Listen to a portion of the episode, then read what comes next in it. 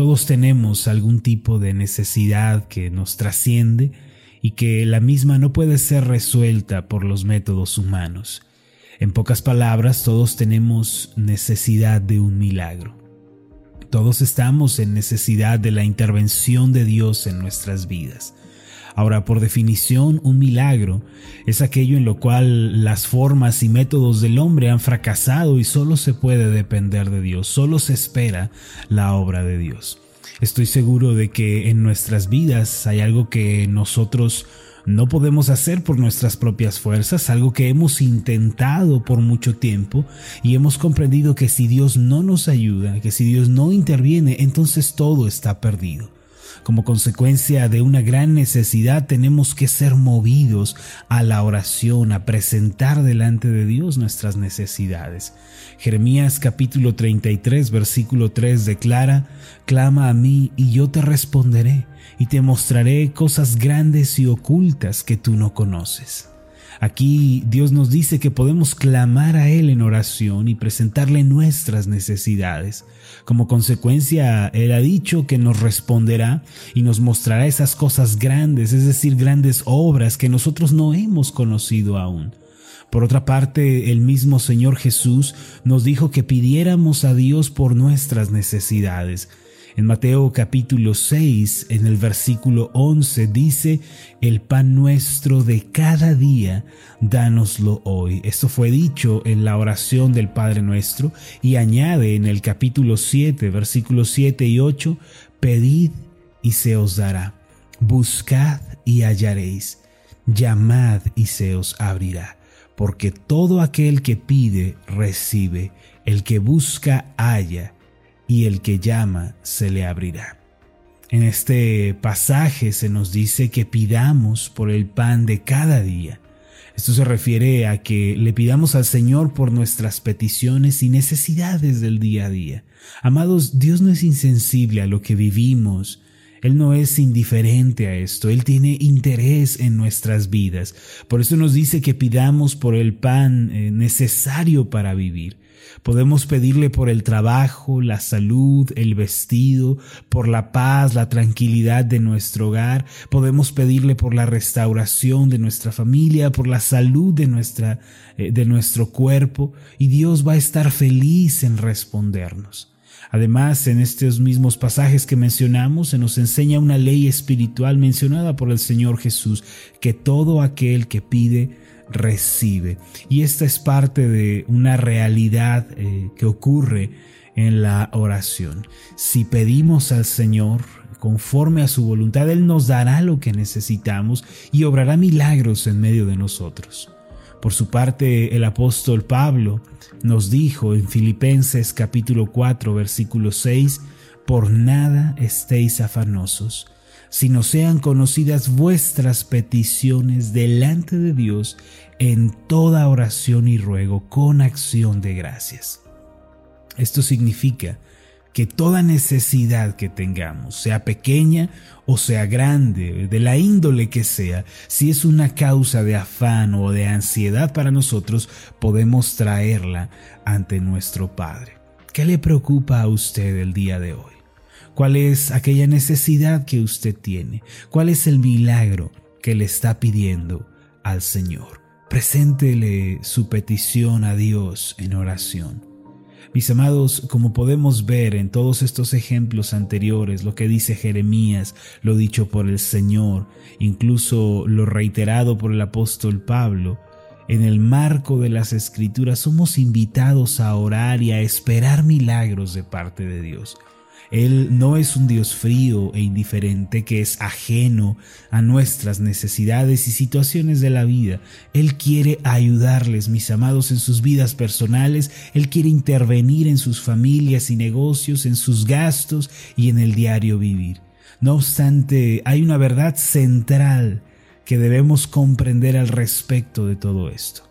El solo hecho de pedir un milagro, el solo hecho de orar, es tan solo la primera parte del viaje para recibir un milagro.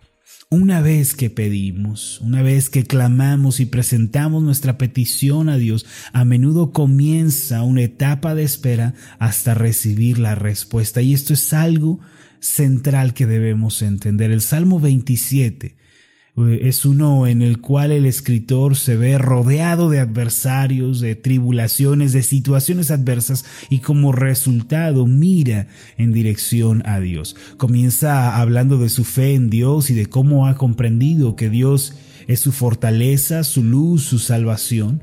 Después, si usted tiene oportunidad de leer este salmo, notará que el salmista prosigue a declarar que su pasión y su mayor deseo es el Señor, para después reiterar nuevamente su confianza en Dios. Entonces aparece la petición y el salmista presenta su necesidad ante el Señor. En el Salmo 27, versículo 7 leemos, Oye, oh Jehová, mi voz cuando a ti clamo ten misericordia de mí y respóndeme. Al igual que el salmista, los cristianos somos personas que hemos declarado nuestra confianza en Dios y hemos confesado que Él es nuestra pasión, pero asimismo hemos presentado peticiones y necesidades delante de Él. Más tarde, en este mismo salmo, el rey David, quien es el que escribe, presenta algunas otras peticiones. En los versículos 11 y 12, él declara lo siguiente, Enséñame, oh Jehová, tu camino, y guíame por la senda de rectitud a causa de mis enemigos. No me entregues a la voluntad de mis enemigos, pues se han levantado contra mí testigos falsos y los que respiran crueldad. Al igual que David, necesitamos la guía de Dios y el ser librados por Él. No obstante, el final de este salmo, después de haber declarado confianza y haber presentado sus peticiones, el escritor nos enseña algo de suma importancia. La lección es muy sencilla. Puede resumirse de la siguiente manera. A veces la respuesta de Dios toma tiempo en llegar. A veces la respuesta de Dios, mis amados, toma tiempo en llegar. Amados míos, en ocasiones cuando hemos orado, la respuesta no llegará de un momento para otro. No llegará de un día para otro. Es más, a veces no llegará ni en un año, ni en dos, ni en una década. Y es por eso que la espera y la paciencia son cosas de lo más importante que un cristiano tiene que aprender. Tenemos que hacernos la pregunta de si estamos dispuestos a esperar el tiempo indicado y señalado por Dios para recibir una respuesta.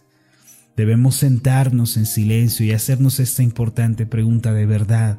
¿Estoy dispuesto a esperar el tiempo que sea necesario para recibir la respuesta de Dios? Hacia el final del Salmo 27, David escribió lo siguiente en el versículo 14, aguarda a Jehová, esfuérzate y aliéntese tu corazón, sí, espera a Jehová. Aguardar significa esperar a que llegue el momento indicado. En otras palabras, esperar eh, que la respuesta, la obra y el milagro de Dios lleguen a nuestra vida. Además, este pasaje dice, esfuérzate. ¿Qué quiere decir esto? Que el camino hacia el milagro y hacia la respuesta va a requerir trabajo, perseverancia, esfuerzo y constancia. Va a requerir de nosotros que, aunque nos sintamos débiles y sintamos que nada está ocurriendo, nos levantemos otra vez y prosigamos. Aliéntese tu corazón, dijo David. Esto significa recupera el buen ánimo y renueva tus fuerzas en Dios. Mis amados, el tiempo de la espera y el camino hacia el milagro está pavimentado de desalientos y frustraciones. Por eso tenemos que aprender a ir a Dios diariamente para echar fuera de nuestra mente el desánimo y la frustración y para recibir fuerzas nuevas. Se puede decir que el tiempo de espera el tiempo en el que hay que aprender a ser pacientes es también un tiempo para aprender a ir a Dios continuamente y entregar en Él nuestra necesidad y encontrar en Él fuerzas nuevas para seguir. En el tiempo de espera, Dios se volverá nuestra fortaleza y nuestro ánimo. Y si tal cosa sucede en nuestra vida, la verdad es que el más grande milagro, el cual es aprender a depender de Dios, ya ha ocurrido en nuestros corazones. Finalmente el versículo 14 termina afirmando, sí espera a Jehová. En otras palabras, sí ten esperanza en Dios. Mis amados, ¿qué es la esperanza? En palabras sencillas es mirar hacia adelante y creer que cosas buenas nos aguardan aun cuando estamos viviendo una realidad diferente. Es creer que todo obra para bien aun cuando nuestros ojos están contemplando el sufrimiento y el dolor. La esperanza es la fuerza invisible que nos lleva a creer que, aunque en este momento todo sea adverso, todavía no es el final de la historia y un milagro puede ocurrir. Eso es la esperanza. Hermanos, nunca olviden que la vida tiene abierta la posibilidad de cambiar. Por más que usted esté en medio de una aflicción, la historia de su vida todavía no tiene un punto final. Todavía podemos escribir una nueva historia.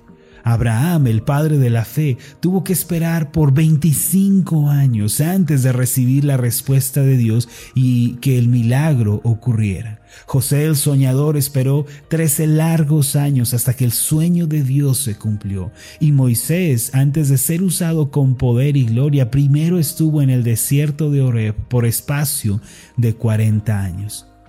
Muchos hombres que dejaron grandes resultados a lo largo de la historia tuvieron que atravesar incontables desafíos y pruebas y desalientos. Noah Webster, por ejemplo, para escribir la enciclopedia Webster, recabó datos durante 36 años y cruzó el Océano Atlántico dos veces, en un tiempo en el que esto era muy difícil. Eh, hoy en día esta enciclopedia es conocida mundialmente como una de las más completas y actualizadas hasta la época. El poeta Edward Bryant retocaba sus poemas 99 veces antes de publicarlos y se dice que leía de 4 a 5 libros por semana para poder prepararse a sí mismo. La obra maestra de Miguel Ángel llamada El Juicio Final tomó ocho años de dedicación y esfuerzo. Mis amados, todo lo anterior es sobre la paciencia, la paciencia, la perseverancia, la insistencia que uno guarda en su corazón. Aunque la respuesta de Dios tarde, tenemos que esperar, ya sean meses, años o décadas, pero no debemos abrazar el desaliento y decir que todo está perdido. Mis hermanos y hermanas en Cristo, aguarden a Jehová, esfuércense y aliéntese su corazón si esperen a Jehová. Nunca lo olvide, la clave de la espera es tener esperanza en nuestros corazones. Permítame hacer una oración por usted.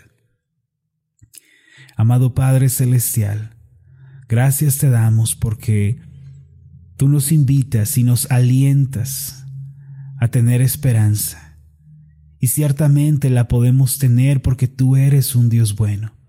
Tú no eres un Dios malo que está sentado allá distante en indiferencia, sino que tú tienes misericordia por nosotros y tienes interés en lo que estamos viviendo. Sin embargo, Señor, en tu sabiduría y en tu soberanía decides esperar para darnos la respuesta tan anhelada porque primero tienes que trabajar en nosotros y primero tenemos que aprender lecciones valiosas e importantes antes de recibir la respuesta. Te doy gracias, Padre, porque a través de tu Hijo Jesucristo tú nos ayudas a mantener esa esperanza latiendo en nuestro corazón. En el nombre de Jesús. Amén y amén.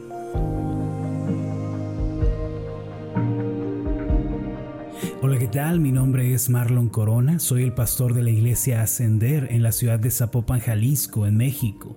Le agradezco mucho por haberme seguido con esta meditación. Mi oración siempre es que usted sea prosperado en todas las cosas y goce de una buena salud, así como prospera en su alma. Lo invito a que ore por las meditaciones Ascender y le pregunte a Dios cómo puede usted ser de bendición para este ministerio.